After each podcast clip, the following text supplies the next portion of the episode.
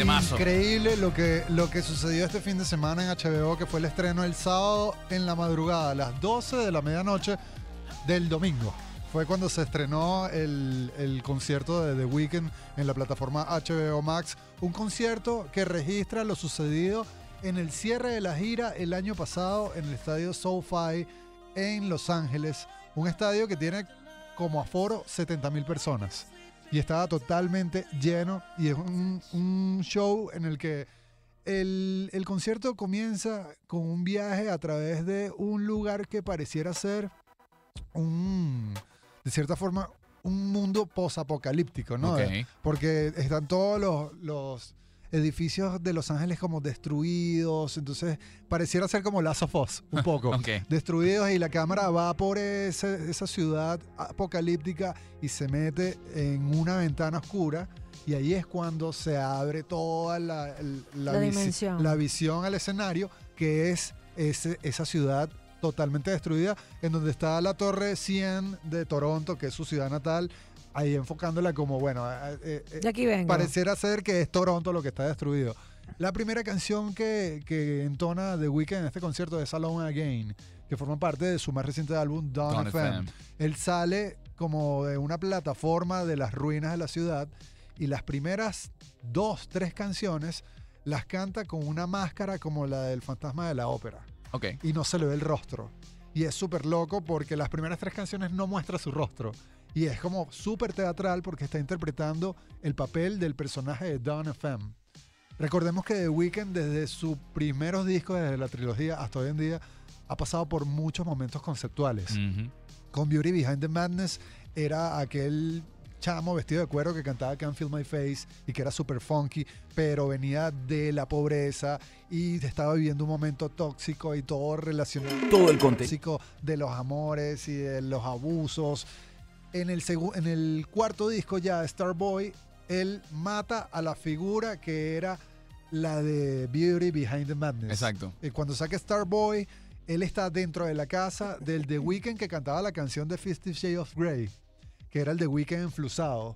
Y se ven los, los trajes guindados y él está en esa casa y termina asesinando a la figura anterior de The Weeknd. Y con Starboy, Metafóricamente, claro. metafóricamente, pero mata una etapa. O sea, como que cierra una etapa que es la de Can't Feel My Face, que es este The Weeknd con los churros a los Basquiat. Exacto. Y, Y cuando es que, que se empieza a inyectar y que empieza, que no es así, pero que el era concepto, como... Ajá. el concepto de Starboy es ese que ya está viviendo la fama y que ya quiere olvidarse del The Weeknd de Can't Feel My Face y meterse en esta onda más vanguardista, ¿no?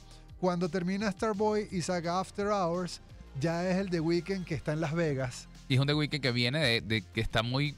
Yo, yo lo diría que está como muy consciente de lo tóxico que puede ser la fama y lo peligroso que es. Y de hecho, el primer tema lo vemos corriendo por el Sunset Strip de Las Vegas, eh, como de algo que no sabemos qué es lo que lo está persiguiendo, pero que lo vuelve muy loco. Y yo creo que va por ahí también esa. Y fíjate que viene... Pero había, ya, perdón, había una etapa donde él también quería hacer referencia de la cantidad de operaciones y cosas que estaban en sucediendo. el- en- en- Es allí. en es After allí, ¿no? Hours. After Hours, que ya es una etapa en la que vivió la fama con Starboy, con Daft Punk, y ahora quiere desligarse de todo eso porque le parece que es un mundo demasiado Superficial y- intoxicado. Sin embargo, ahí se muestra como una figura medio Michael Jackson de Thriller con su traje rojo. Chaqueta roja, sí. Hay unos videoclips en donde se transforma como un reptiliano asesino. Termina la figura de los videoclips cortándole la cabeza eh, y terminando la historia de After Hours. Y comienza Down FM, que es el de Weekend anciano, que es este de Weekend que está en una radio, que el locutor es Jim Carrey, los videoclips él es súper anciano siempre. Y en el concierto lo que hace es unir el concepto de After Hours, de este The Weekend de Blinding Lights, que está lleno de excesos y locura y que no, la, so- y no la soporta, con el The Weekend de Down FM, que es uno que mucho siente más... nostalgia también. que es mucho más maduro. Sin embargo, me sorprendió que dentro del tracklist, o sea, el setlist de las canciones que interpreta en una hora y media, dura el concierto que está en HBO, hay canciones de sus primeros discos, de la trilogía. Y hay canciones que él le dice al público, para aquellos que me siguen desde que saqué esos tres discos en internet, esta va para ustedes. Y eh, me parece increíble, de lo más increíble que de todo el concierto, es la capacidad vocal que tiene. Sí, el, yo tuve la oportunidad de ver a The Weeknd en el Stereo Picnic 2017. Just, en medio yeah. de la gira eh, de Starboy. Pero tú sí Eh, estabas ahí. Yo estuve ahí, sí. eh. Bueno, pero Data también, todos pueden estar claro, ahí. claro, claro. Eh, todos pueden estar ahí a viendo este la show, pantalla claro. o eh, digamos Sí, que sí. casi tocarlo. Pero tuve chance de verlo en vivo. Y wow, lo que me sorprendió muchísimo de ese show es que The Weeknd tiene un registro vocal inmenso y que con cada tema que tiene la oportunidad de hacerlo, porque no todos los temas de The Weeknd de su discografía permiten tener ese rango vocal, eh, dependiendo de cuál sea el tema, ¿no? Pero hay muchísimos temas dentro de esa presentación que tuve el chance de ver que demuestra un rango vocal muy alto, muy amplio y que es un crooner, es un ¿Y se parecían los conciertos a lo que Da- Data estaba describiendo? No, eh, lamentablemente no, porque este show era bajo un formato festival y el formato festival te limita muchísimo. Claro, y es mucho más corto Y es también. mu- un tiempo más corto. Si bien era uno de los artistas que cerraba ese día, eh, era un show muy cambiado porque no es toda la estructura con la que cuenta, por ejemplo, The Weeknd en este show que está disponible en HBO Max que se llama After Hours. eh, ¿cómo, ¿Cómo se llama? Till Dawn. After Hours Till Dawn. Ahí Sí, está. sí, sí. es que tiene un nombre Till complicado. Dawn. Increíble, es increíble porque los- vamos a ver, el, el concierto lo divide en cuatro partes. La primera parte son canciones de su nuevo disco, Don't FM. Y sin embargo, la cuarta canción es Can't Feel My Face. La segunda parte ya son los éxitos y las canciones viejas. La tercera parte es una parte súper romántica donde toca I Feel It Coming, Out of Time, es una onda súper enamorado.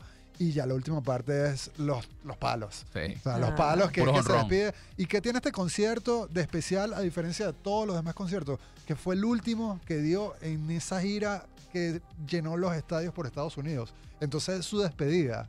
Y las tomas no solo son de su show, sino de también desde dentro del público. Ves a la gente bailando. Qué cool. Ves a también personajes de los coreógrafos que es súper Illuminati dentro del público, así parados, vestidos de rojo, así.